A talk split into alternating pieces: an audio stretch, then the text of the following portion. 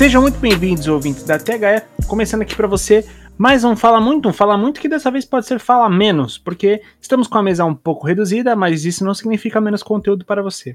Inclusive, pensando em conteúdo para você, a gente pensou em fazer um exercício, tá? Primeiramente, eu vou apresentar aqui quem está ao meu lado, Luan Matheus, o Homem Bait. Como é que você tá, cara? Olá, tudo bom? Bom dia, boa tarde e boa noite para os ouvintes, para a turma da mesa de agora e a mesa do futuro. Estou me sentindo muito um vidente, um pai de Ná, não sei se eu posso falar assim. Porque as visões de Luan, enfim, alguns pontos que tem produtos audiovisuais que tem videntes. Tinha uma novela também que era o acho que era O Profeta, uma novela da novela ah, da lembra? Eu lembro do Profeta. Da, da Rede Globo e tudo mais. Mas enfim, cara, tudo certo por aí, porque aqui tá tudo tranquilo no momento. Estou um pouco ansioso porque esse ano eu consegui uma nova paixão, que é a, o beisebol, né? Hum. O beisebola. E. O que a pandemia não faz, hein? Ah, e, e a, as finais do beisebol começaram ontem. E hoje já tem o jogo 2 também. Então até o comecinho ali de outubro vão ser as finais do beisebol. Se for tudo equilibrado, se for até jogo 7. É uma melhor de 7 jogos. para quem gosta, pô, é uma esperança de uma grande série. para quem não assiste, pode ser um bom momento de aprender, porque afinal são dois times bons. Então, fica aí a, a, uma primeira dica esportiva para essa semana, que é a previsão do tempo, de acordo agora com o meu celular. É, agora quase 8 ônibus. Previsão de tempo de chuva pro resto da semana, então Fica aí a dica. Um abraço pro Tramontina. Foi o Tramontina, não foi o Carlos Tramontina que mandou essa? Exatamente, eu amo, eu uso todas. Seis de ônibus. Seis de ônibus, pô, isso é maravilhoso.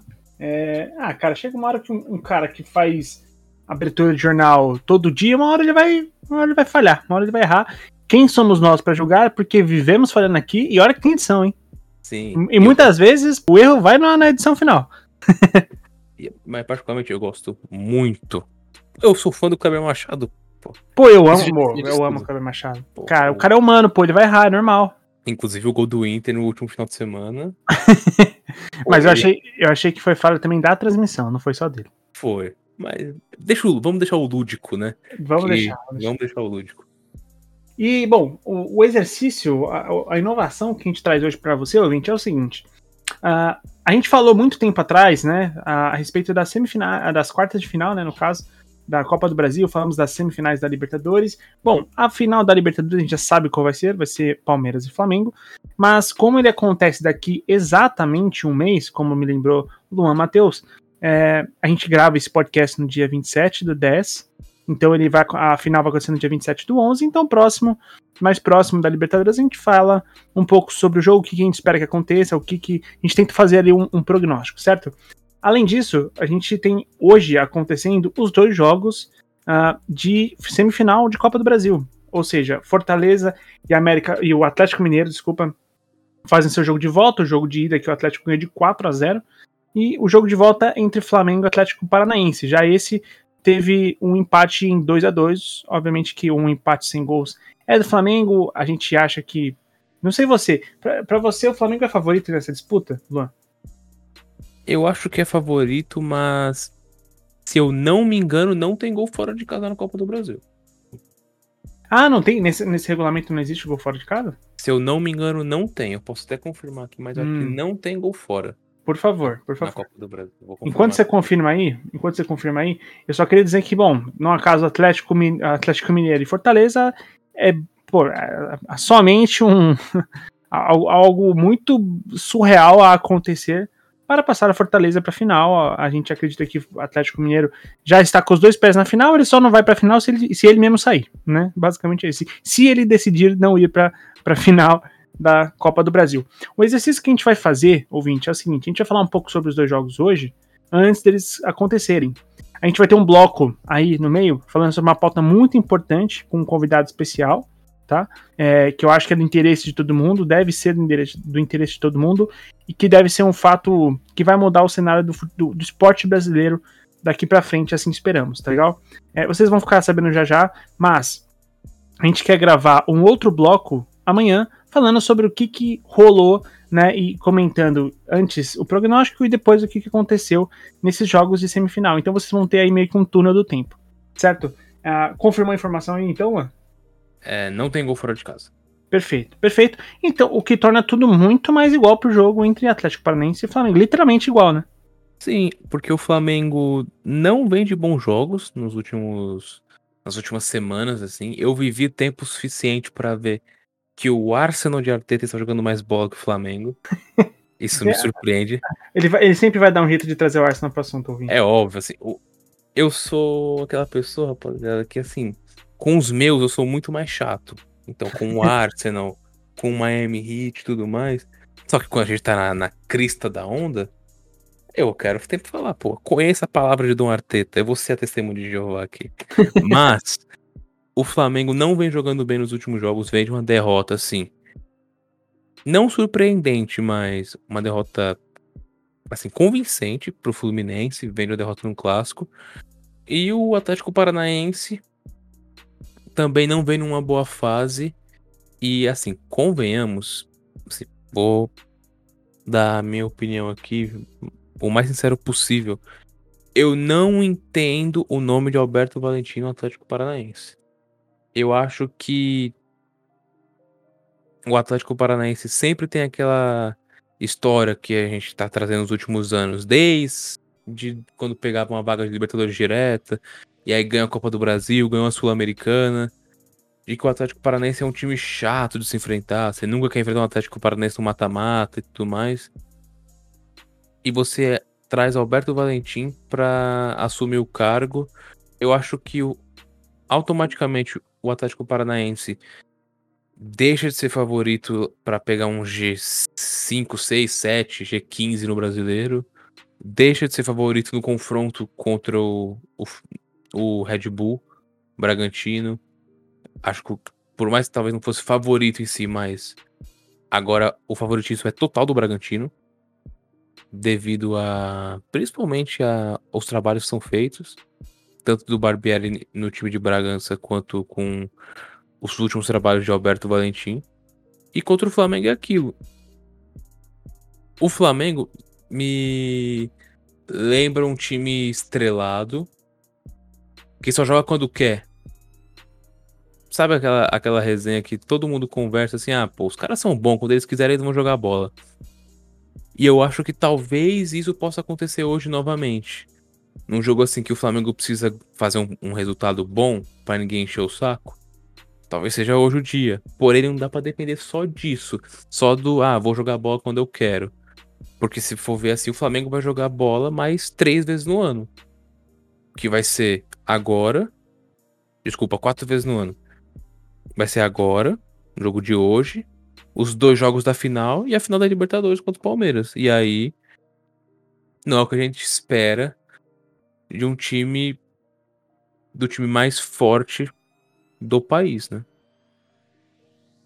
E em relação ao jogo do Fortaleza, eu vi uma montagem muito boa hoje, Henrique, não sei se você chegou a ver, que foi a narração do do Jorge Igor no gol do Tottenham, no gol do Lucas, que fizeram a montagem com uma virada histórica do Fortaleza e o Lucas que ele tá gritando é o Lucas Lima.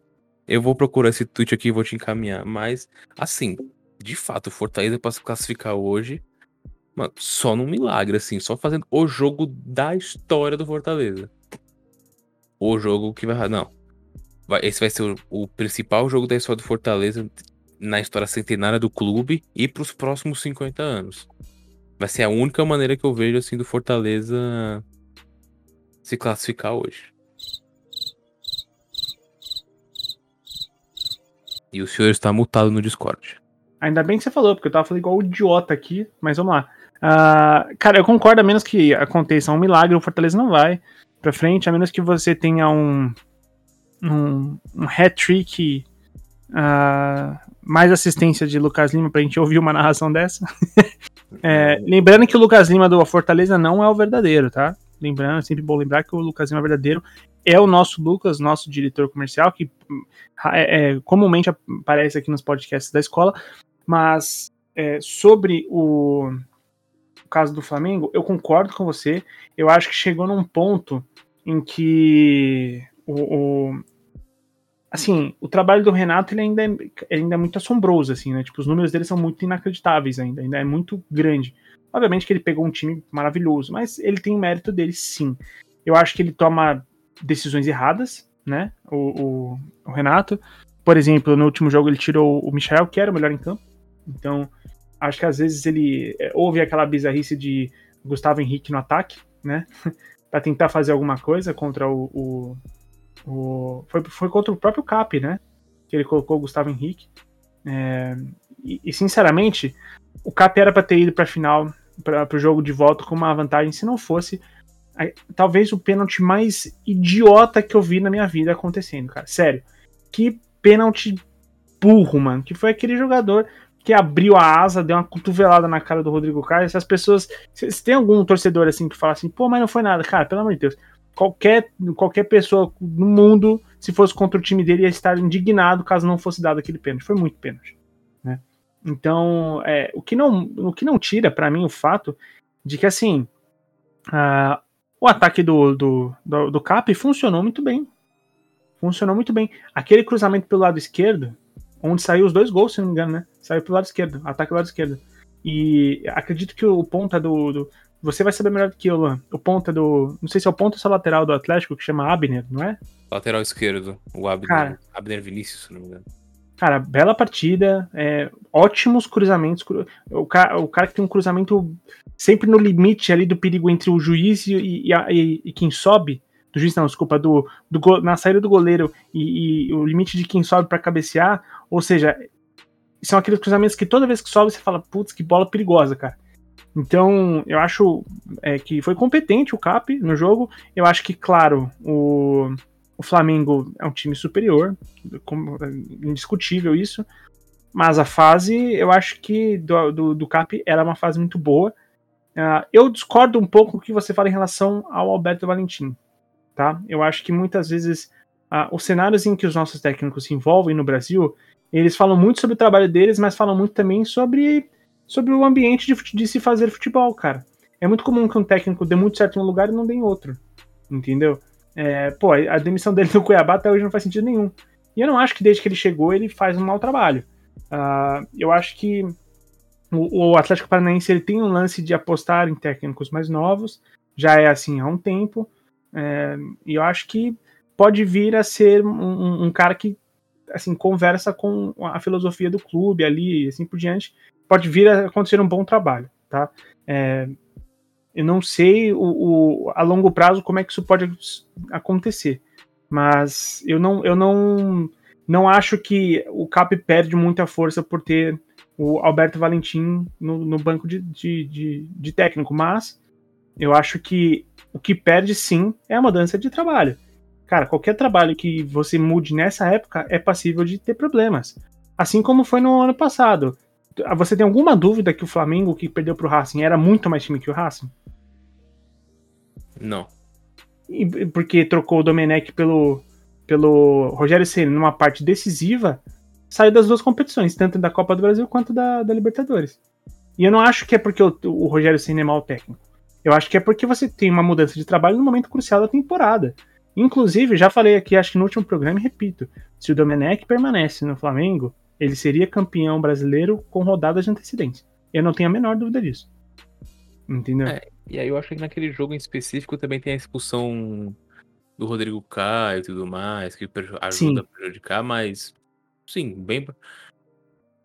O Flamengo, te... o Flamengo em si tem o ponto que assim. É... Tem que... O time tem que estar tá jogando para ontem a torcida não quer esperar. A torcida do, do torcedor de futebol já não tem muita paciência.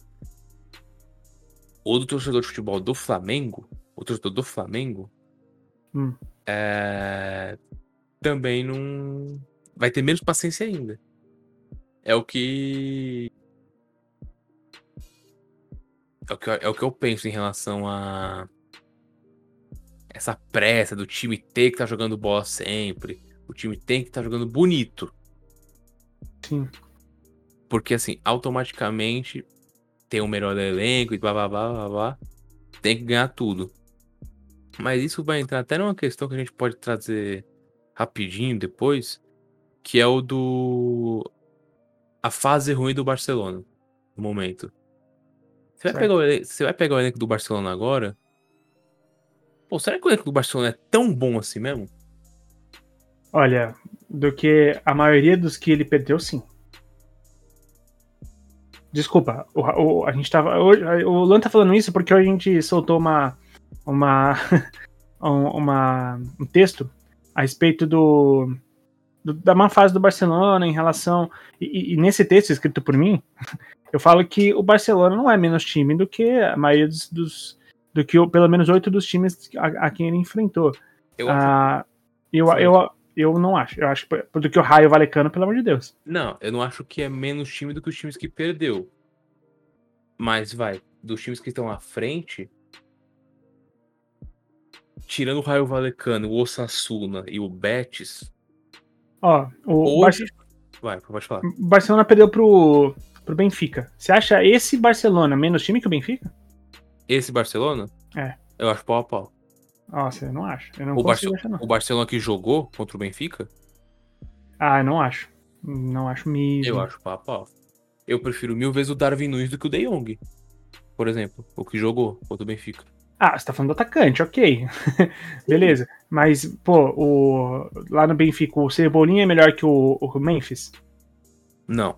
Então, você vai pegar. Você tá, tá querendo fazer um cara a cara? É isso que você tá querendo fazer?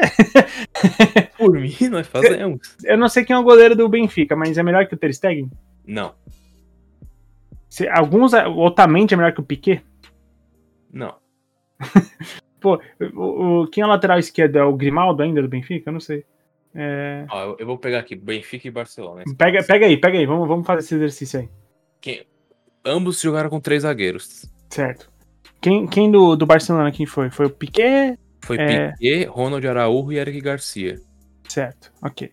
A do. O Veríssimo, pra mim, é mais zagueiro que o Eric Garcia. Que o Eric Garcia, sim. Que o Araújo, pra mim, não. Sim. E pra mim, o Vertonghen é me... hum. hoje é mesmo nível que o Ronald Araújo, se não for melhor. Concordo no mesmo nível, mas nenhum dos dois é melhor que o Piquet. Sim. Ah, eu também de Piquet, mas vai no pau a pau aqui, ó. Vlacodimos e Ter Stegen. Ter Stegen. Pelo amor de Deus. Veríssimo, Eric Garcia Veríssimo. Otamendi pior que o Piquet. Vertogen vai ter que estar, tá, tipo assim. Vai ter que pegar um lateral, vai ter que pegar um lateral, não vai ter jeito. Não, não eles estão com três zagueiros. Ah, estão com... Eles jogaram com três zagueiros. Entendi. Então tem que escolher um. Hoje, hoje eu escolho o Ronald Araújo.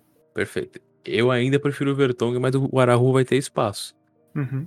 E aí vai. Desculpa, o Mingo, esse é uma merda. Horroroso.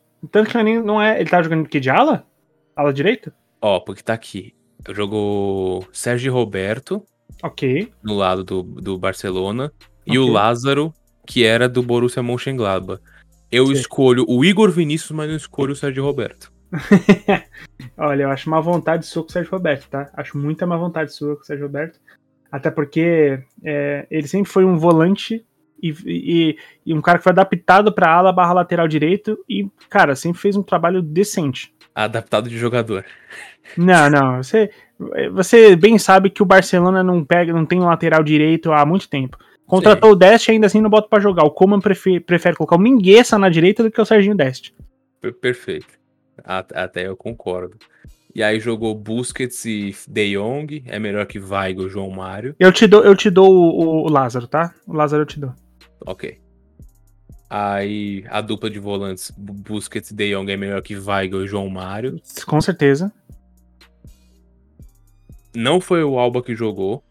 Quem que foi que jogou? Foi o Dest improvisado. Ah, ó, ó o Coma, ó o Coma, gente do céu, olha o Coma. É porque eu acho que o Alba tava machucado.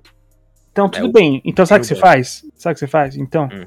você pega um lateral da base, né? E você sobe. Ou você pega, sei lá, a, a o, o, que seja o Sérgio Roberto, não sei, você pega qualquer pessoa e coloca lá na esquerda e deixa o lateral direito na lateral direita. Você não deixa o lateral direito na lateral esquerda, pra, na, na ala esquerda, para improvisar o outro cara na lateral direita. Não faz sentido. Dito isso, com o que esteve em campo, o Grimaldo põe o Dash no É, bolso. concordo, concordo. E aí, assim, hoje, ó, vou comparar os que entrou e saiu, tá? Hum. Pedro e Rafa, Pedro e Pizzi, vou pegar a minha posição. Hoje o Pedro é melhor. Pô, E Rafa Pedro- Silva com Coutinho não tem a menor comparação hoje. Hoje não tem, hoje não tem. E aí o ataque foi é, Depay e, De Jong contra Yarenchuk e Darwin Nunes. Eu prefiro a dupla de ataque do Benfica. Não, é, é um em um. Pra mim, Tá bom. pra mim- Depay, Depay e Darwin Nunes. pra mim, Depay e Darwin Nunes. E quem que entrou depois? Durante o jogo? O Ansu Fati. Entrou Pô. no lugar do... Ansu Fati é muito jogador, cara. Ele é muito jogador. Eu nunca pensei que ia dizer isso nesse podcast. O Anthony joga mais bola que ele. Você tá maluco, você tá maluco, mas você tá muito louco em falar uma groselha dessa, mano. Mas você tá muito doido em falar um bagulho desse, mano. Ansu Fati, amigão, antes de se machucar, tava sendo é, é, titular e protagonista da seleção, metendo gol. O Anthony chegou agora, irmão. Você tá muito doido. E esse foi mais um quadro de Luan Womanbait. Semana que vem tem mais. Não, e, e você, foi, você foi 100% sucedido no seu bait, parabéns. Muito obrigado. Porque eu caí igual. Eu, não, tô dando mortal no seco aqui, porque você tá maluco. Fazia muito tempo que eu não fazia um bait tão bom assim. Parabéns. Bom, tudo isso, gente, pra, que a gente tava falando, na, na verdade, da Copa do Brasil. Então, a gente falava sobre ah, o prospecto aí do, de Flamengo e Atlético Paranaense, Flamengo e Cap. É, bom, eu acho, sinceramente, que é um jogo aberto. Acho que, claro, que o favorito é, é o Flamengo, não tem como, tá? Mas eu acho que, assim, é, tentando fazer aquela de odds, assim, né? É, eu acho que o favoritismo não tá tão explícito assim, sabe? Eu di- diria ali, tipo, sei lá, um, um 62-38, manja? Deixa eu, deixa eu ver aqui como tá as odds pra esses jogos. Vê aí, vê aí. Pô, 62-38 é uma boa odds, vai. Ó, Atlético, Flamengo Atlético Paranaense. Opa. Cadê aqui? Papapá.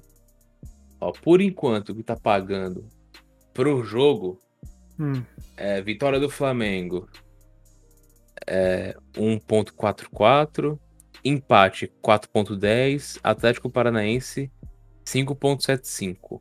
hum.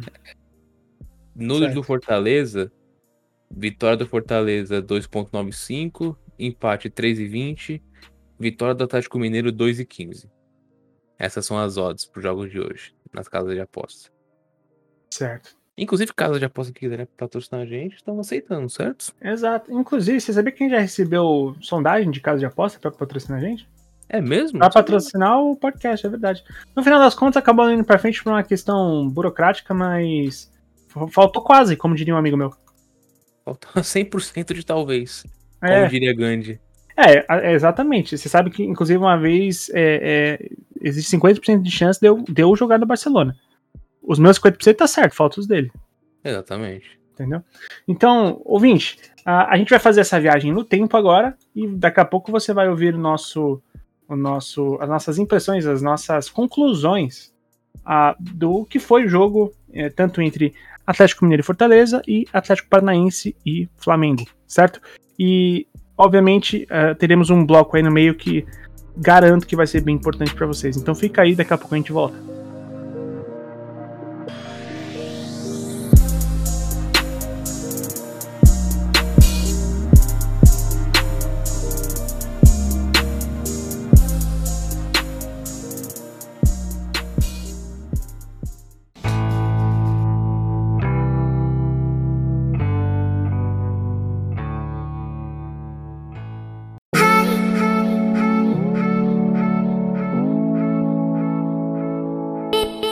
Bom, ouvinte, agora para esse segundo bloco aqui, provavelmente você esteja reparando algumas coisas diferentes, talvez uma voz diferente, porque estamos gravando em dias diferentes.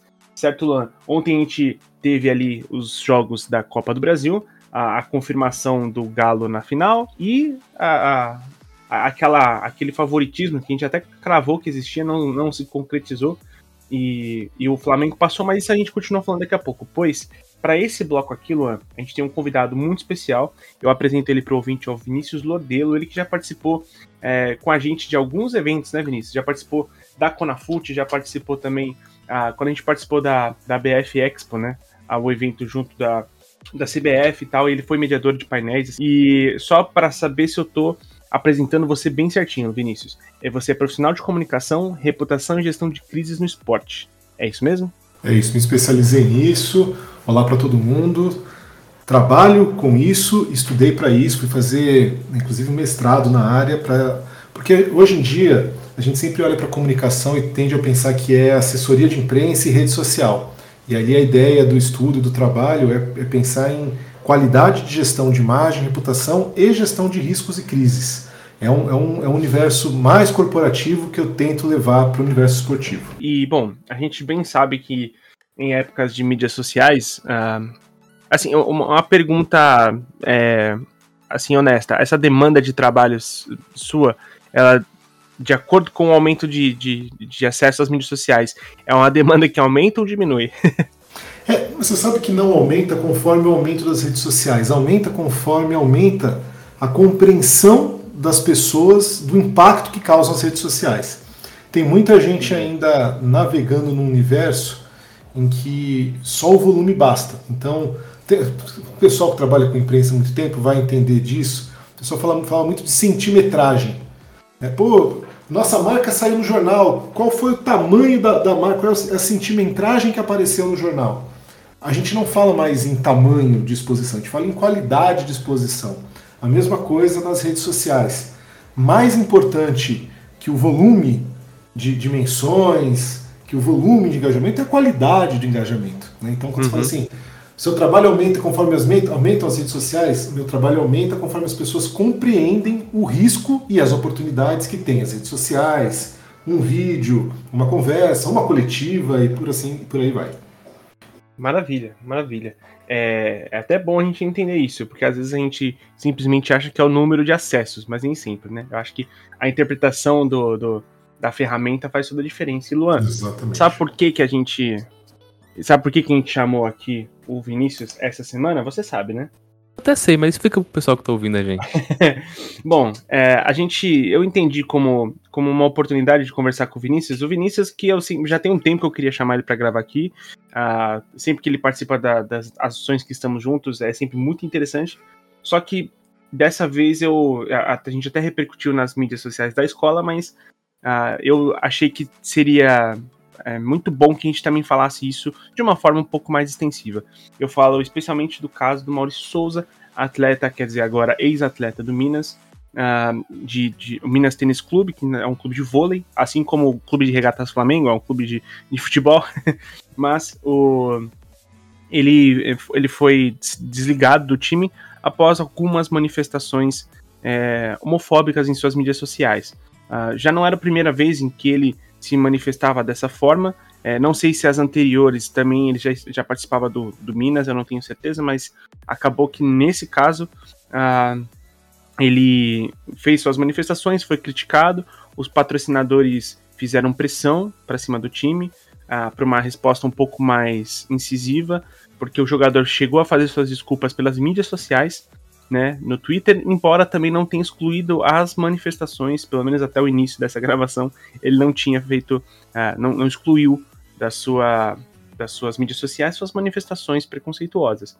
E o que aconteceu foi que, então, a, em meio a toda essa pressão, o clube fez uma. Uh, decidiu pelo desligamento do jogador.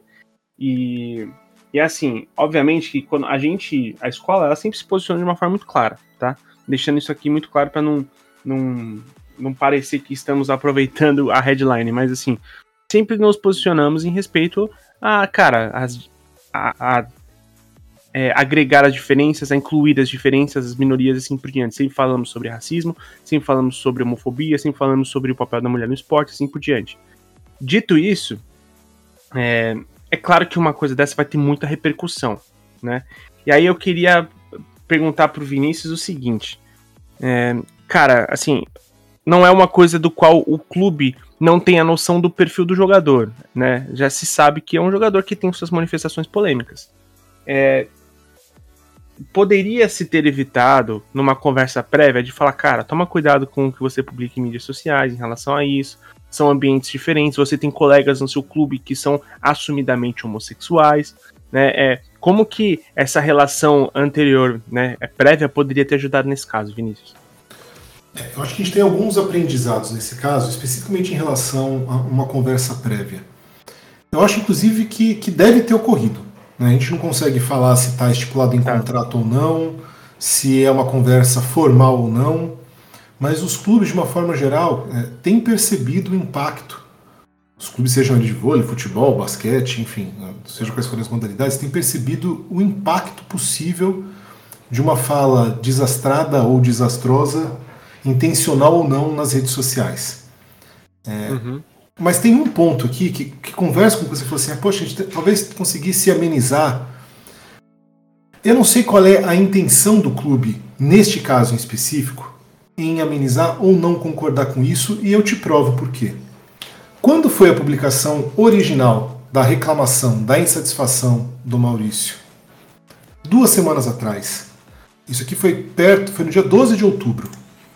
Quando é que aparece. Foi quando foi, desculpa até te interromper, foi uma uhum. manifestação porque houve o lançamento de uma, de uma revista em quadrinhos do Superman em que o, o personagem se descobre bissexual e, a, e tem a, a, ilustração dele beijando um outro homem. Então, é, a, a manifestação do Maurício é em relação a isso, junto desse lançamento, para contextualizar o tempo em que saiu. Desculpa te interromper, Vinícius. Não, imagina. Eu, eu não vou nem entrar no mérito aqui da conversa, porque talvez seja uma outra pessoa para falar, como se ele deixasse de ser Superman por ser bissexual. A pessoa faz o que ela quiser da vida dela, Exato. mesmo um Superman.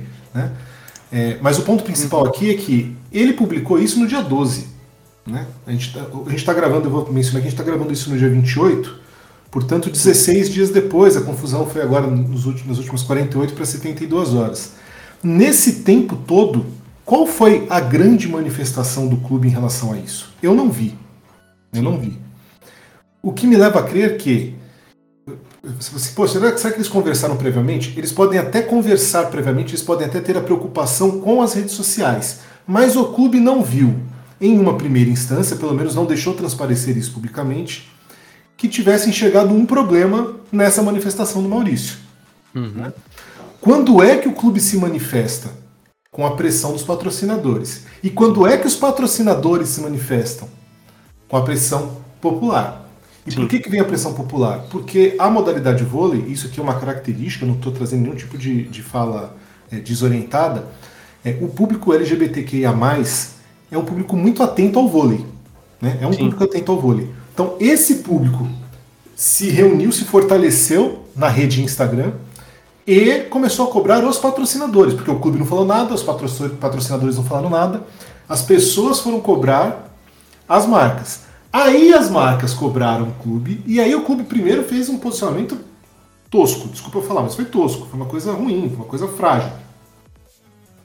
Na sequência disso, os patrocinadores continuam sendo cobrados e falam, não basta. Aí é que o clube vai fazer o um movimento. E veja, eu, Vinícius, gente, acho que a gente pode até ter uma, uma discussão mais ampla sobre rescisão de contrato ou não. Tá. É, não só desse caso, eu sei que eu vou misturar um pouco as estações, e se, se tiver ruim ou, ou não tiver didático, você me fala que eu, eu reorganizo a fala aqui para os ouvintes. Mas ah, não somos as pessoas mais inteligentes, mas a gente vai tentar. Então, se vocês estiverem entendendo, já que vocês falam que vocês não são inteligentes é, eu discordo, senão tá tudo certo.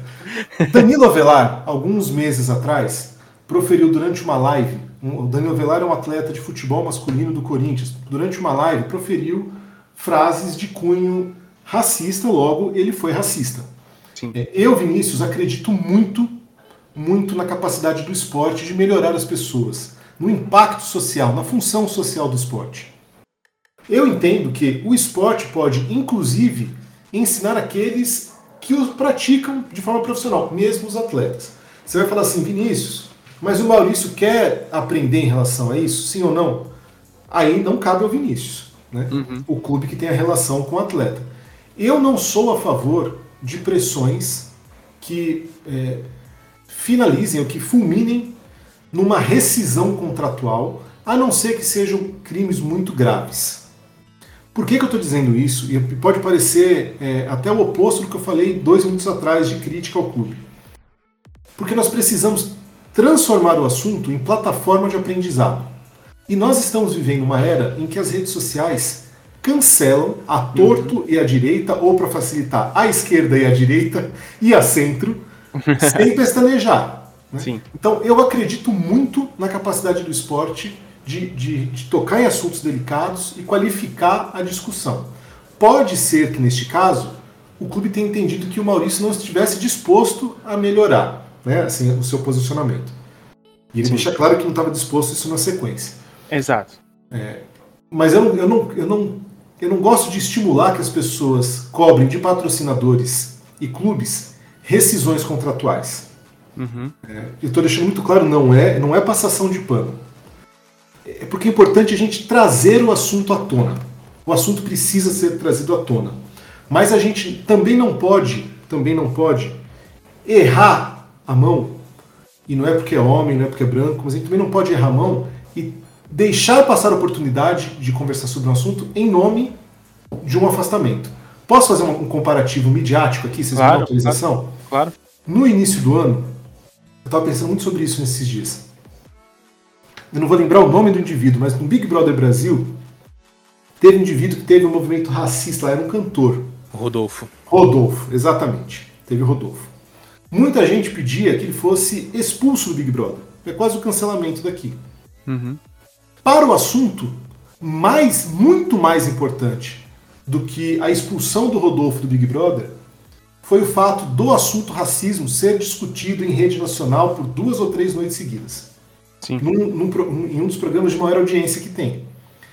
Então, o que eu quero dizer? Ah, as pessoas não podem reclamar do Maurício? Não, tem que reclamar. Tem que cobrar o patrocinador? Tem que cobrar o patrocinador. Mas a gente tem que cobrar o patrocinador e o clube por ações e comunicações consistentes sobre o assunto. Como se a rescisão do contrato resolvesse o problema. E o Maurício, ele não é problema. Ele é consequência do problema. Vocês entendem o que eu quero dizer? Sim, sim.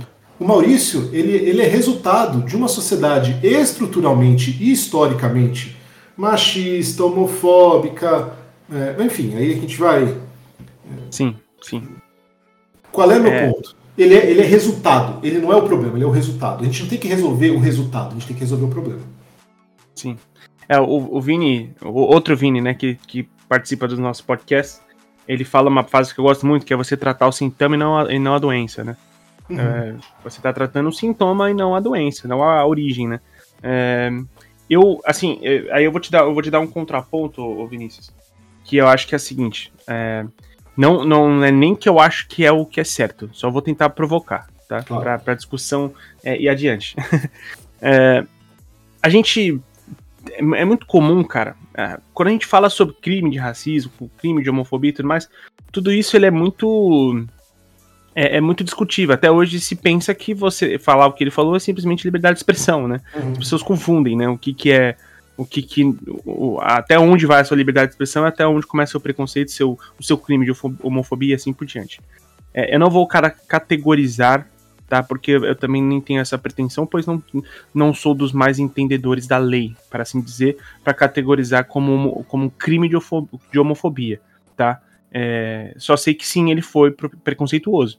Uhum. Agora, o, o ponto é, eu acho que existe é, uma um, um clamor, assim, tanto pela por, por, você representar uma consequência, porque é muito comum que, cara, é, que, a, manifestações claras no dia a dia de racismo, de homofobia e de assim por diante, de tantas coisas que a gente tá cansado de ver aqui, é, você nunca tem uma resposta que você fala, pô, finalmente essa pessoa ou, a, teve consequências com o que ela fez entende? Então, o meu ponto é o seguinte, é, eu, eu, eu concordo com você, esse é o ponto, eu concordo. Eu acho que assim, o futebol, o, o futebol não, né? O esporte, é, ele é um, uma ferramenta também para melhorar quem comete esses erros, né? Ele é uma ferramenta social até com o agressor. Então, o, eu acho que só que chega um momento em que essas pessoas, essas pessoas oprimidas, elas vão clamar e elas falam assim, tá, mas eu quero um, eu quero uma, um exemplo de alguém que foi punido de acordo claro. com. Né? Para deixar muito claro, eu não sou contra a rescisão do contrato dele. Eu acho que a rescisão é, hum. ter acontecido faz sentido pela punição que você está falando. Mas para mim, a principal uhum. vitória nesse caso foram duas marcas do tamanho de Fiat e Gerdau se manifestarem de forma tão contundente nas redes sociais sobre o assunto. Para mim, essa é a maior vitória. É, eu não tô. Entendi. É, o meu ponto é esse. A gente ter duas marcas gigantes como essas, mostrando que elas não vão aceitar e que mesmo o clube tem passado pano, porque o clube passou pano, o clube demorou duas semanas para falar e falou de qualquer Pô, jeito. passou pra caramba. Né? Então, Sim. veja, para deixar muito claro, eu não sou contrário à rescisão. O que eu sou contrário é que nós é, façamos uma redução das discussões sempre que nós tivermos crimes de homofobia, transfobia, racismo, enfim, seja o que for, há uma rescisão contratual.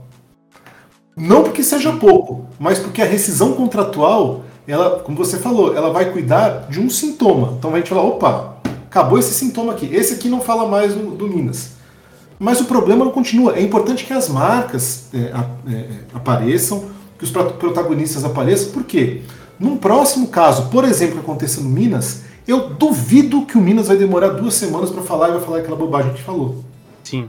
Vocês entendem? Então, para mim, a nossa oportunidade de evolução ela é muito maior, ela é muito mais ampla. E olha o tanto de gente discutindo sobre homofobia no esporte. É isso que a gente precisa. Porque agora o Maurício já não é mais, já não é mais contratado do clube, e eu não sei se foi ontem, se foi, foi hoje, ele postou uma foto do, do Superman beijando a Mulher Maravilha. Né? Colocou lá um É. bom dia, o que só mostra que o pedido de desculpa dele, que primeiramente veio, é, ele, ele, ele cometeu o ato homofóbico no Instagram, foi pedir desculpa no, no, no Twitter, que tem lá, sei lá, pou- poucas pessoas. Né? É, o meu ponto primeiro e primário nessa história é a gente aproveitar essas oportunidades que são trágicas. Para mim, isso é desesperador, a gente ainda ter homofobia nessa altura da, da vida, mas ir além da rescisão. A gente não pode pedir a rescisão. A solução do problema não está na rescisão. Passa por- pelo fato dessas pessoas arcarem com as consequências dos seus atos. Passa. Mas, repito, para deixar muito claro, para mim a principal vitória foi a manifestação das marcas e o aprendizado que eu espero tenha ocorrido com- em relação ao, ao Clube Minas. E, e olha que interessante, Luan.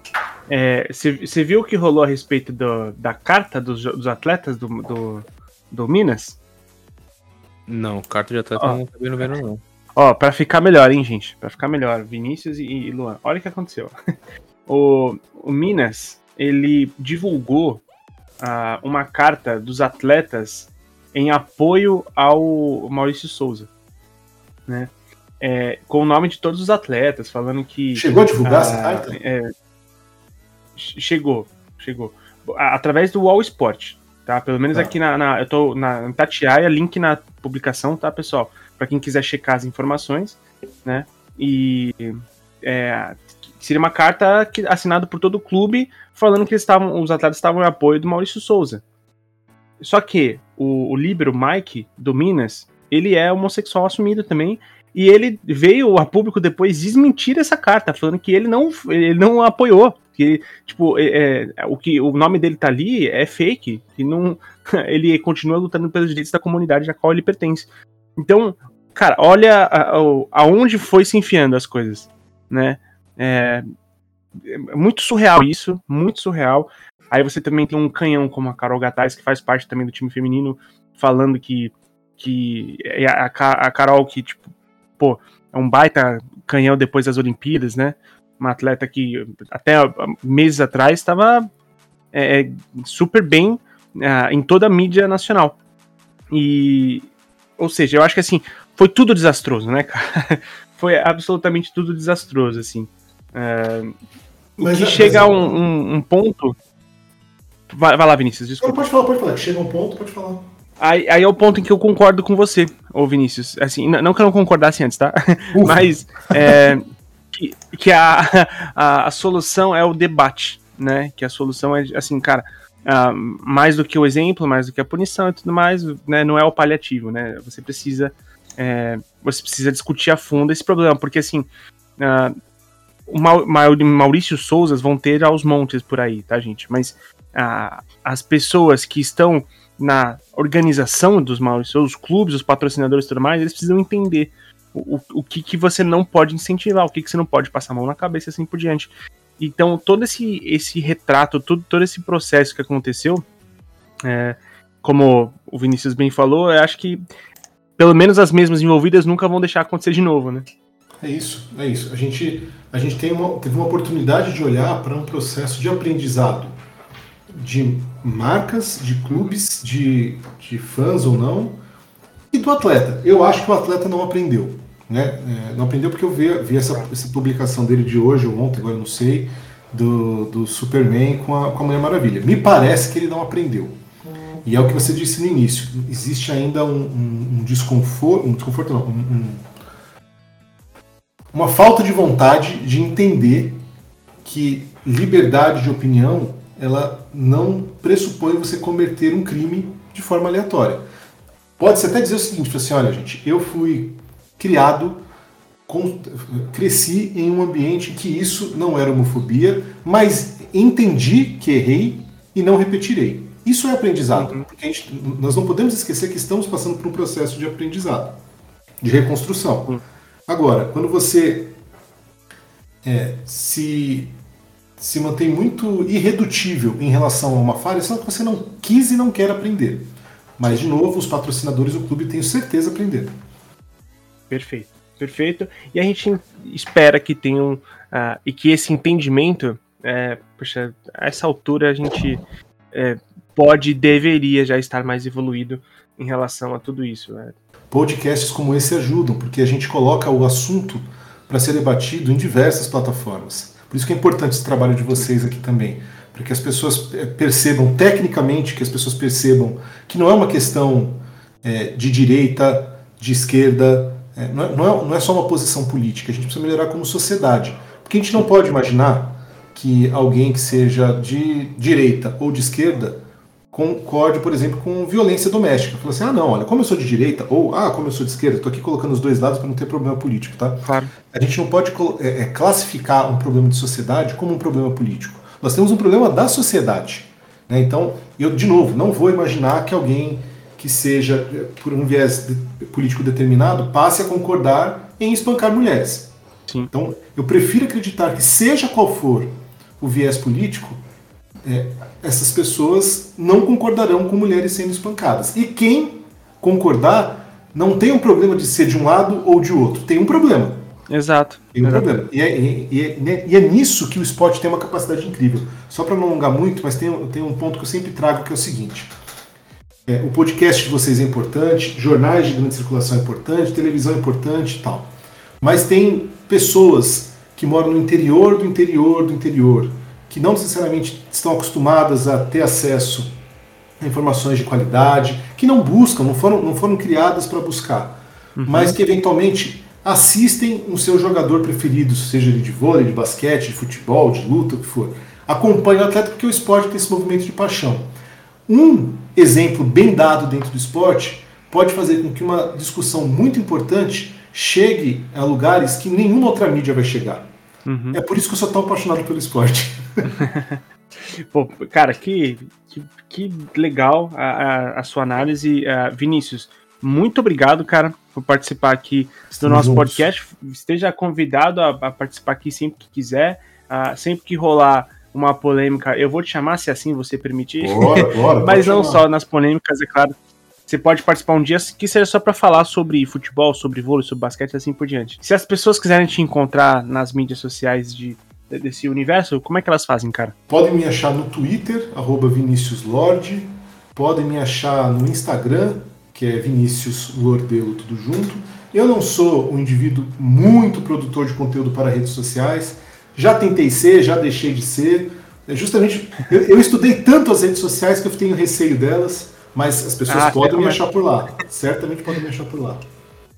Perfeito. E bom, se assim você quiser também, ouvinte, tem um caminho mais fácil para você chegar no Vinícius. Lá no site da TH360.com.br, onde você acha a publicação desse podcast, ah, as mídias deles estão lá marcadinhas, assim como os links que aqui a gente comentou a respeito de todo esse processo do Maurício Souza, do Minas e assim por diante. Certo? Então, Luan, vamos para aquele bloco em que a gente termina de falar sobre a Copa do Brasil e ouvinte. Até daqui a pouco.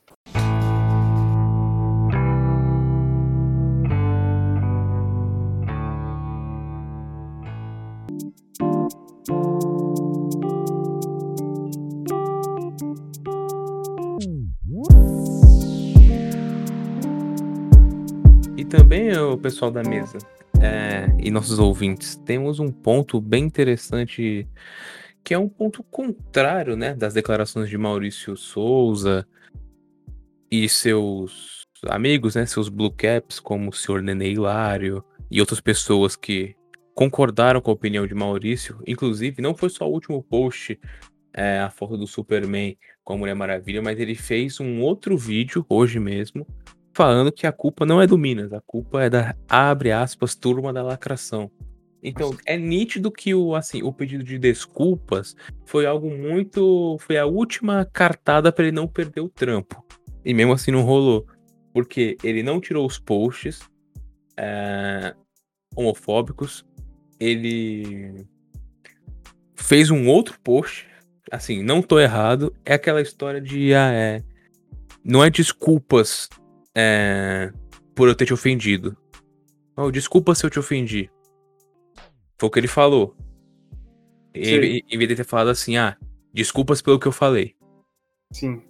É totalmente diferente. Então, é, o, que eu, o que eu falei pra mim tá certo, mas se eu te ofendi, o problema é seu, mas desculpa mesmo assim. Não vou mudar meu pensamento. Ao contrário Sim. de algumas declarações, porque nos últimos dias. Agora eu só não vou saber se foi na terça-feira ou na quarta-feira, essa semana um jogador do Adelaide United, é, da Liga Australiana de Futebol. O nome do jogador é Josh. Acho que é Joshua, né? Mas aqui na, na matéria tá como Josh. Josh Cavaggio. Ele. Ó, oh, mandou o, Gav o Galvão Bueno. Cavaggio! Cavaggio. ele fez uma, um post em suas redes sociais é, falando que é um jogador homossexual e tudo mais, e que tem uma aspas bem legal que ele fala que ele não quer mais viver uma vida dupla. Que é, pô, eu quero ser um jogador homossexual, eu quero ser bem aceito. Eu não quero ser um jogador e um jogador e um, uma pessoa é, homossexual. Eu não quero ter essa vida dupla assim, pô, no campo eu tenho que ser um, na minha vida pessoal eu tenho que ser outro. Eu quero ser os dois ao mesmo tempo, quero ter uma única vida. Uhum. E você vai ver que muita, muita gente, muita gente, assim na Europa, né? Aqui no Brasil não não teve tanta é, abordagem e tal, mas por exemplo, alguns jogadores como De Gea, Varane, jogadores grandes, De Gea, Varane, Griezmann, Piquet, esse me surpreendeu, tá? Ibrahimovic, é, o Minks, o Lingard, o Ferdinand, o Rashford, todos esses jogadores parabenizaram pela atitude. É... O Ibra falando que, pô, você é um campeão, futebol é para todo mundo. É... O Piquet falando que o futebol é... precisa dar esses passos. É... O Deja falando que é inspirador, enfim. E clubes também, como o Manchester United, o Arsenal, desculpa, o Manchester City, o Arsenal, a Juventus, ligas como a Major League Soccer, enfim, muita gente o parabenizou pela atitude. Ele foi se bobear muito mais abraçado do que acredito que ele imaginaria. É uma uhum. mudança que está acontecendo aos poucos, talvez se isso acontecesse há 10 anos atrás, a atitude seria totalmente diferente. Não estou falando que agora não tenha. É, tanto você vai, ver, vai pegar comentários é, em algumas páginas do, dessa matéria, pô, tem gente falando, ai, aqueles comentários que todo mundo fala, né? Ai, não sou homofóbico, mas isso não tem nada a ver. Ah, não sei o que, não faz diferença na minha vida. Porque não. Não vive aquele mundo, né? E você pega esse movimento do, do Josh. Você pega movimentos como, por exemplo, na NFL, depois de todos os acontecimentos lá com George Floyd e outros assassinatos, algumas atitudes racistas de alguns treinadores e dirigentes estão sendo penalizadas. O, antigo treinador do Las Vegas Raiders, o John Gruden, teve e-mails vazados de 2011 a 2018 com mensagens racistas, homofóbicas, machistas, tudo assim, o que tem direito entre aspas, de falar merda. E aí ele teve o contrato rescindido e ele tinha um contrato de 10 anos com o clube. Ah, foda-se. Contrato rescindido, então o recado está sendo passado. Óbvio. O re... não, não só rescindir resolve, como vocês dois abordaram mais cedo, mas você tá vendo que aos poucos a movimentação, né, o, o movimento social no esporte que o esporte salva, independente da situação. O esporte tira do crime, o esporte tira, mano, das drogas, o esporte tira de tudo. Na NFL mesmo teve caso de. No mesmo time do. Se eu não me engano, jogadores da mesma posição, inclusive. O Max Crosby e o Carl Nassib do Las Vegas Raiders. Um teve problema com drogas, se recuperou com o futebol americano. O Carl Nassib foi o primeiro jogador em atividade a se assumir homossexual e foi abraçado pela liga. E aí você vê, pô, o quão peito ele teve que ter para se assumir homossexual num time que o treinador falou as barbaridades, porque é o mesmo time do treinador que foi mandado embora. Do treinador homofóbico. E você, óbvio, vai ter umas pessoas que vão passar pano ainda, vão estar daquele lado. O Maurício ganhou quase 100 mil seguidores de ontem para hoje. Nossa, que loucura, né, mano? Que loucura yeah. isso. É. Mas o, o que importa é que no, nas últimas 48 horas tem mais é, atitudes boas no esporte, como essa do, do mundo abraçando o jogador do Adelaide, o John Gruden ser demitido. Alguns outros acontecimentos, assim, não é em relação a, a racismo ou homofobia, mas também um, um, tipo de inclusão a pessoas autistas nos estádios. Aconteceu um negócio, acho que foi até o Léo Bertozzi que postou um relato de um torcedor do Arsenal que levou o filho para ver o jogo e o filho autista e ele tava na arquibancada e por um por motivos da doença ele não conseguia ficar confortável na arquibancada, uhum. funcionários do clube levaram ele para uma sala adaptada para pessoas com autismo. Sim, sim. É, isso é até um lance de. É um lance bem legal. Inclusive, era um vídeo que a gente ia fazer. É, a gente acabou. É, eu e o Vini, a gente tinha essa pauta fazendo acréscimos, mas aí eu vi esses lances do, do, do, Instagram, ele não, ele não dá tanta atenção assim pro GTV. Isso pode vir a ser um vídeo de YouTube, tá? Que a gente não vai fazer, mas existem estruturas é, de estádios em que tem salas adaptadas para crianças com, com autismo ou crianças que não ficam confortáveis com barulho e assim por diante, né? Uh, o, o próprio City tem uma sala, eles chamam de sala sensorial, né? Uh, um dos maiores exemplos disso é a, o Manchester City. Ele tem uma sala sensorial muito interessante no, no, na, no na, é, é Etihad Stadium, não é? Do, do City? Isso, é Etihad Stadium. Isso. Mas continue. Então é uma. São situações que estão incluindo todo mundo. Assim, provavelmente nós, eu com quase 25 anos, é, você com 30, certo? Sim, 31. 31. Não iremos ver é, o que a gente pensa de mundo ideal pra gente. Mas só de saber que bem aos poucos e cada vez mais tá acontecendo, é, você vê que. Eu acho que o ano de 2021 foi um ano no esporte que. Não só no ano de 2021, mas dos últimos, vai, dois anos pra cá, a gente tá vendo atitudes no esporte mais próximas do que a gente pensa do. de mundo ideal, sem preconceitos e tudo mais. O esporte finalmente colocou o seu tamanho a sua plataforma, o seu alcance para boas causas, principalmente nos últimos anos. Então, isso é uma vitória e que isso siga acontecendo em qualquer outro esporte, em qualquer outro cidade, estado do país, como você coloca no seu stop lá, o CEP, no caso. Uhum. Sim. Perfeito. Não, é, eu, é exatamente isso. É, eu acho que é muito doido, né? Quando você vê a, um, uma manifestação como essa do Josh Cavallo, Cavaggio é, acontecendo e o, a repercussão que as pessoas têm de, de, de apoio, assim, a, a, você, você bem falou, tipo, você tinha uns que você não estava nem esperando, inclusive, né? É, Então é, é, é, muito doido pensar assim, tipo, caraca, ó, olha a, a, o que uma. O que uma. Uma simples.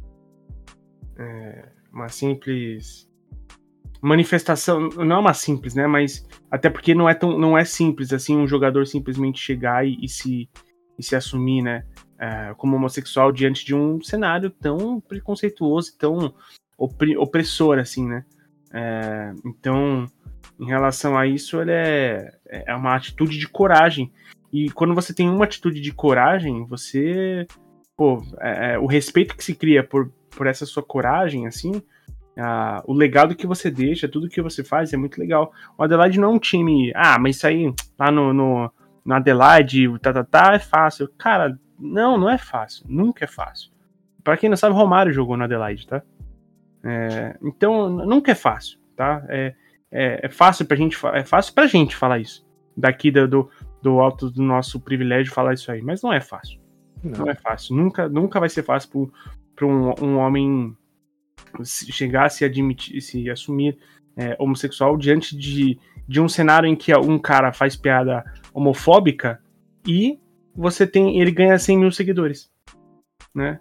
É, nem todo mundo é, considera que é, é, tão simples assim ir de frente contra 100 mil pessoas só nesse caso, né? Enfim. Ah, vamos pro próximo bloco? Bora.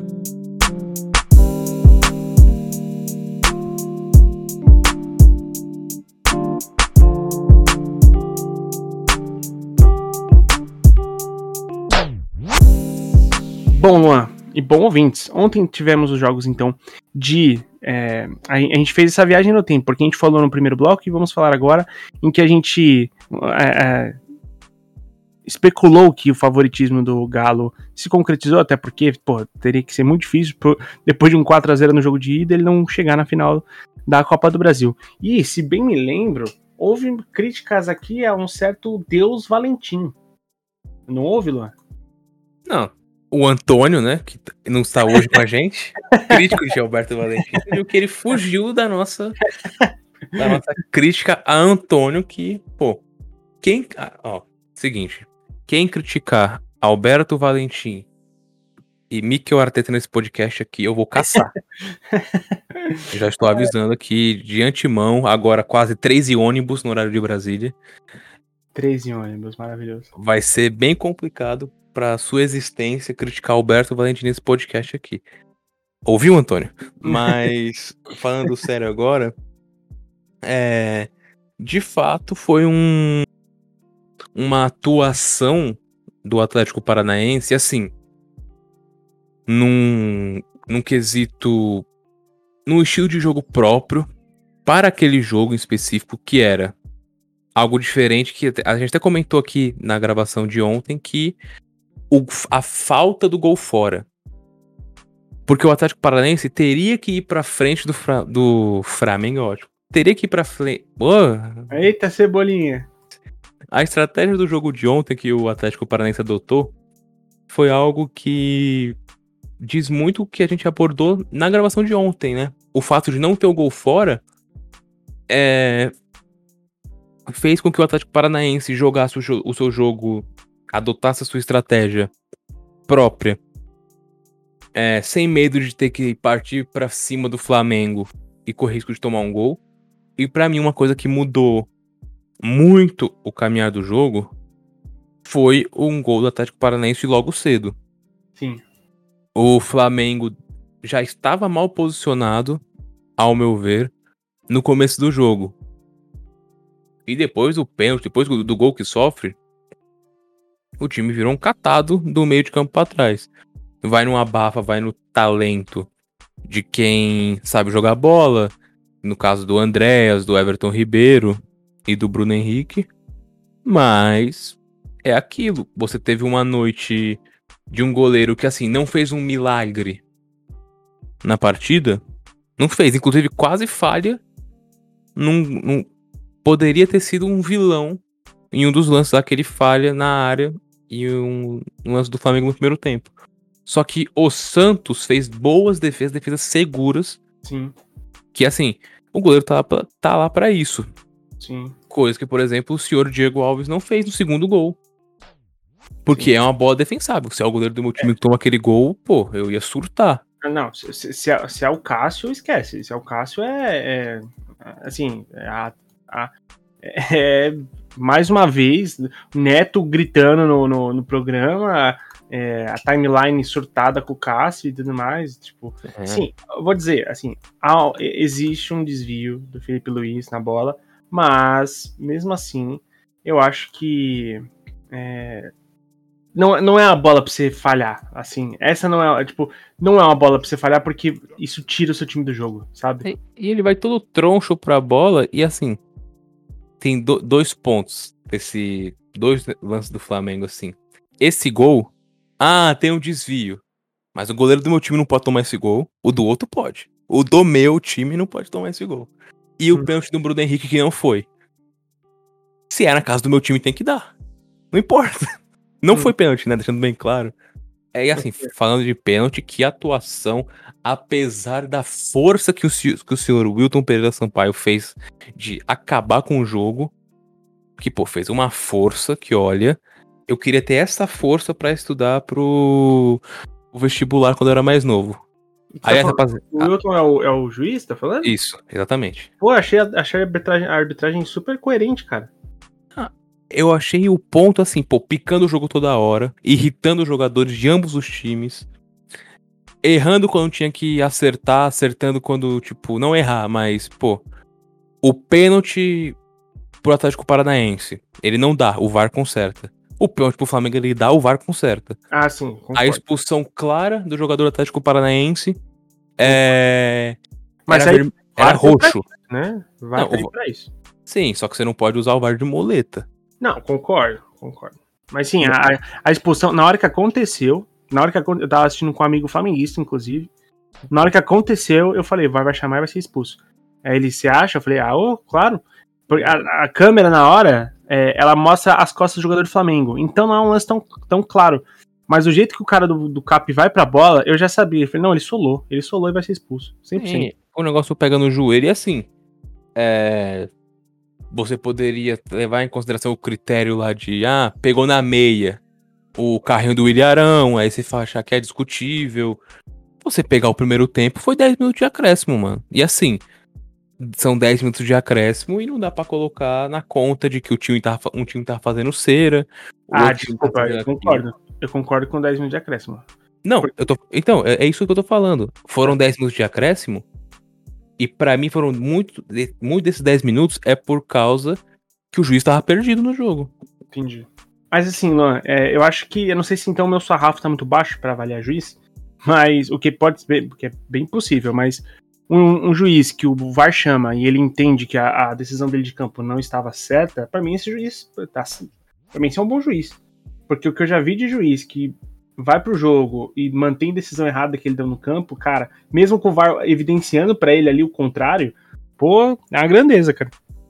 E eu acho até discutível, tem um lance de área, tá? Tem um lance de área que o, o Bruno Henrique sofre um pisão. É um pisão no momento. É, é um, acontece rápido e tudo mais, mas para mim, eu daria pênalti. E acho que aquela altura acho que tava 2 a 0 pro, pro, pro Cap, tá?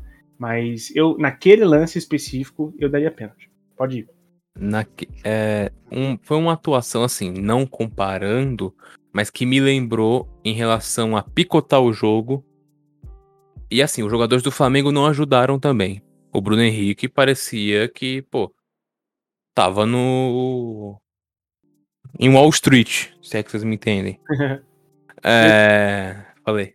É, não, eu, eu, eu, tive a impressão, e eu concordo com você, eu acho que tanto o Bruno Henrique quanto o, o Gabigol também, é, houve um lance de que, assim, já que deram um pênalti pro, pro, pro Cap, eu tive muito forte uma impressão de que, assim, os jogadores do Flamengo tentaram come começar a tentar forçar uma, uma, uma, uma situação para ele compensar, manja? Sim. É, eu tive muita impressão, jogadas em que o, a galera se jogou, pedindo mão, nos lances, tipo, fala, porra, cara, peraí, né?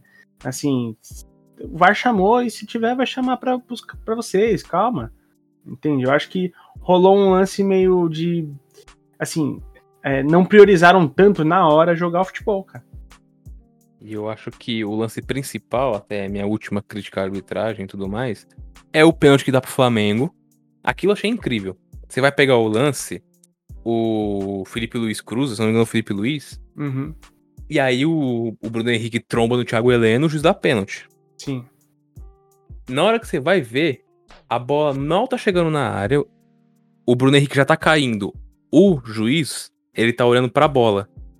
Sabe o que me quebra nesse lance? O senhor Wilton Pereira Sampaio fazer um movimento de que assim, eu vi o Thiago Heleno empurrando Empurrar, com os braços.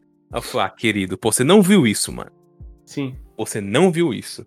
E aí é minha última crítica. E assim, o Flamengo, é, assim como alguma parte da torcida atual, eu tenho a visão de que assim, o Flamengo não sabe perder, mano. O Flamengo não sabe perder. Então, pô, o moleque foi expulso lá. O Bruno Henrique queria dar porrada no cara. Sim. O cara, o moleque, tava, o moleque nem discutiu a expulsão. Não, beleza, tô saindo. E o Bruno Sim. Henrique, querer pagar de gatão. Tanto que eu até, eu até comentei com meu amigo, que o Flamengo que estava vendo o jogo comigo, eu falei, cara, é, tão aglomerando por quê? Tipo, o cara foi expulso. É bom pro seu time, tá ligado? É, vocês vão ganhar agora um jogador a mais e tal. E, pô, expulsão, ele cresceu 10 minutos no primeiro tempo. Você acha que não vai crescer agora? Calma, sabe? Que é mais o quê? né? Tava muito. O Flamengo tava muito. Muito alterado, assim, sentiu muito golpe. Eu achei que sentiu muito golpe.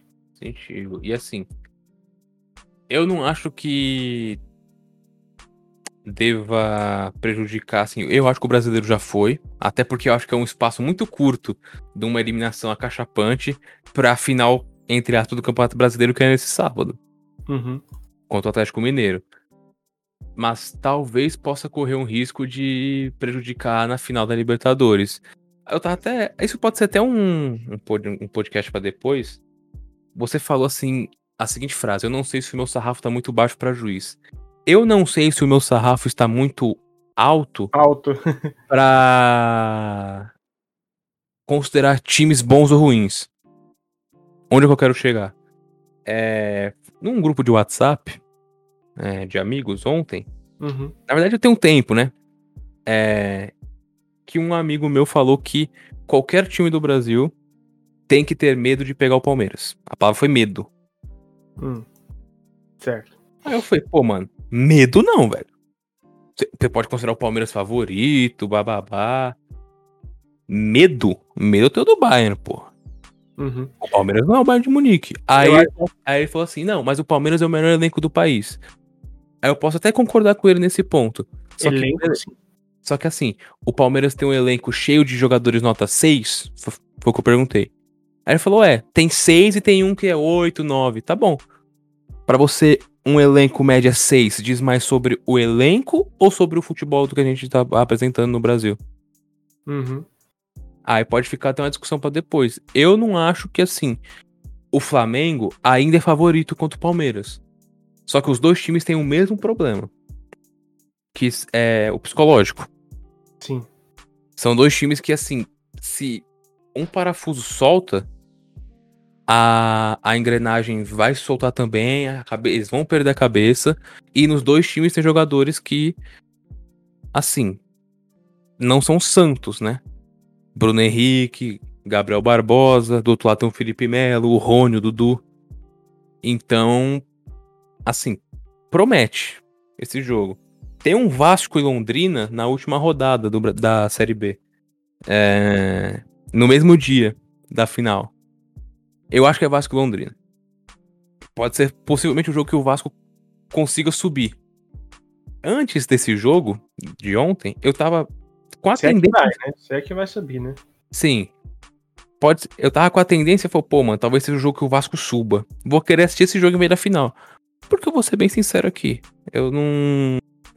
Não vou fazer um, um personagem que eu não sou. Por mim, se os dois pudessem perder na final, por mim tava ótimo. claro. Torcedor, qualquer torcedor que não torce pros dois, é isso aí. Sim. E. Aí eu falei, ah, que não quero assistir, vou ver o Vasco. Só que agora eu quero ver, justamente pra ver o psicológico. De Palmeiras e Flamengo na final. Muito mais do que pelo futebol apresentado pelas duas equipes. não vai ser um jogo tão, entre aspas, bom quanto foi na Supercopa, que a gente abordou aqui. Será que o jogo foi tão bom mesmo ou foi erro de times que estão começando a temporada e aí tinha mais espaço? Alô, Antônio, você criticou o Alberto Valentim? Eu vou te dar razão aqui agora, tá? Nessa você foi bem. Com o Valentim, não. Eu entendi essa colocação. Eu acho que a gente pode levar isso para um podcast exclusivo só para falar desse nível de futebol de elenco no Brasil e assim por diante, né? Tanto que, pô, foi um, um galo super reforçado para uma temporada. Cara, até duas semanas atrás era era favorito para ganhar três competições. E foi reforçado essa temporada. E, Tá. com, jogador, e com jogadores que algum, alguns eram bem contestáveis. Pô, em 2014 a gente criticava o Hulk na seleção. Em 2021, sete anos depois, Eu não. os caras querem o Hulk na seleção. Eu não, eu, eu não, tá? Só queria dizer isso, eu não. Nunca critiquei Hulk na seleção. Pra mim, o, o Hulk, inclusive, sempre foi muito mal aproveitado na seleção. Muito mal aproveitado. E o Filipão não botava ele na melhor forma de jogo dele. É, o Filipão em 2014 era qualquer coisa. Mas, enfim, a gente precisa terminar, infelizmente, esse podcast, Luan. E o que, que você acha que sai de Cap e Can na final da Copa do Brasil? Assim, são dois jogos. É, de novo, não, jogos? Não é um jogo São- só? Copa do Brasil, se eu não me engano, são dois jogos. Eu acho que, como são dois jogos, não tem um gol fora, o Galo é favorito. Eu- o, o discurso vai ser o mesmo. O torcedor do Atlético Paranaense já vai comprar os seus fogos, né? Porque eu falei isso ontem e aconteceu ao contrário. O Galo é o favorito, assim como o Flamengo era o favorito.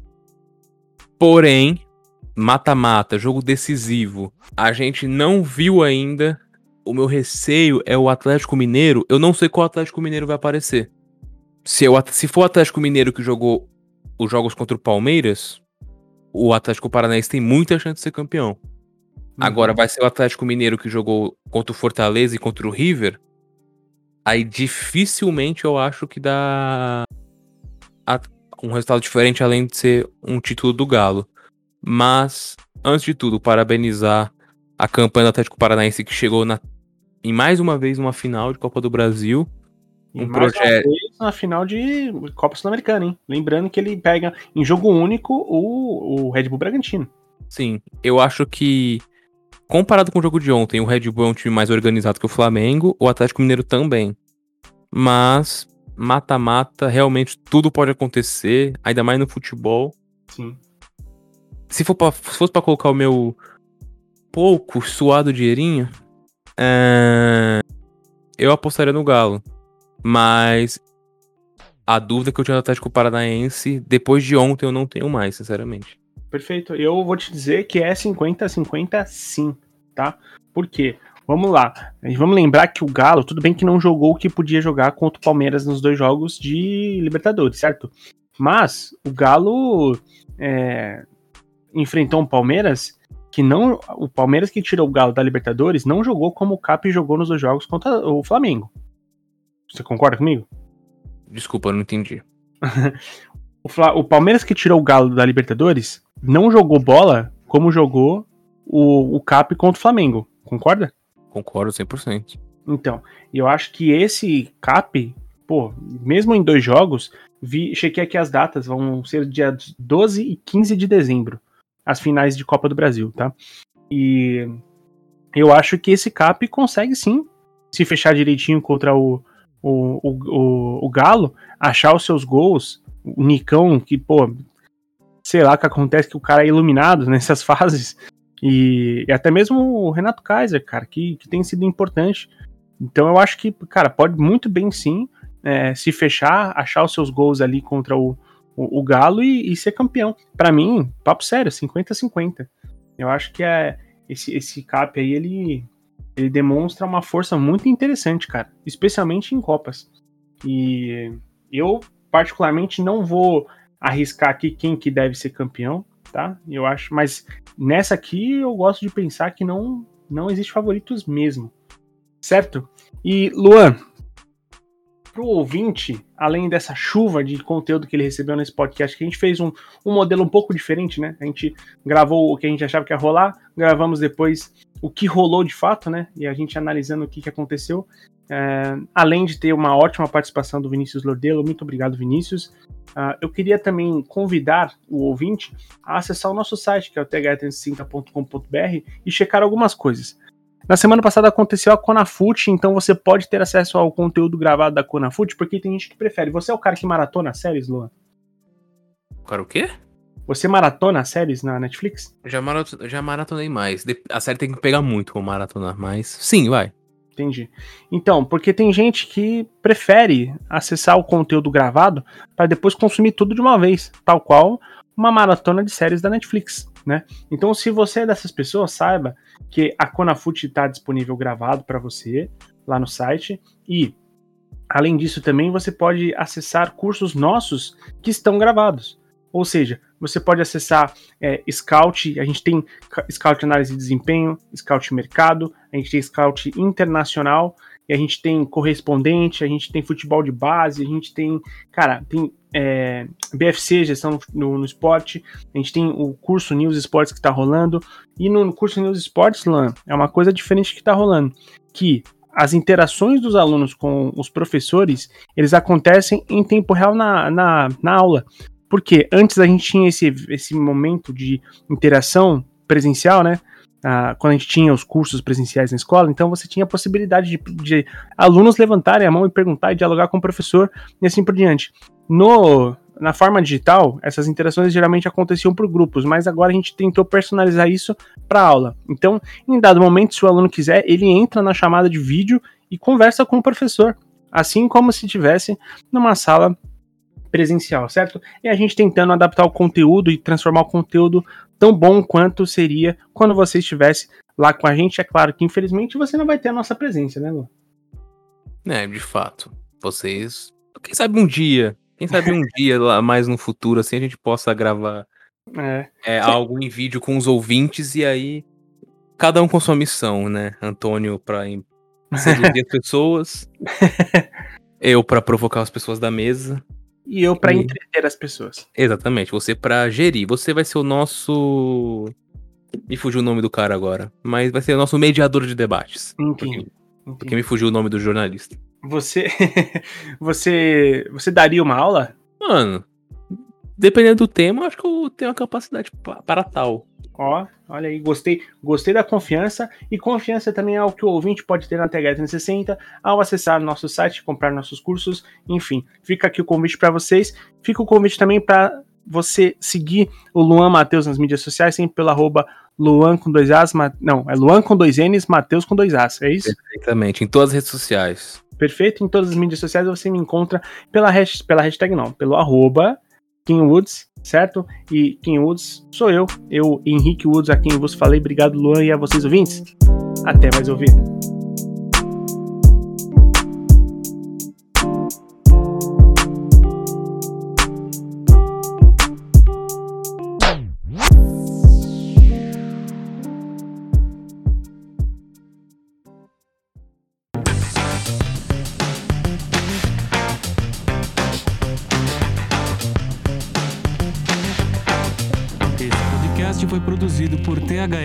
360.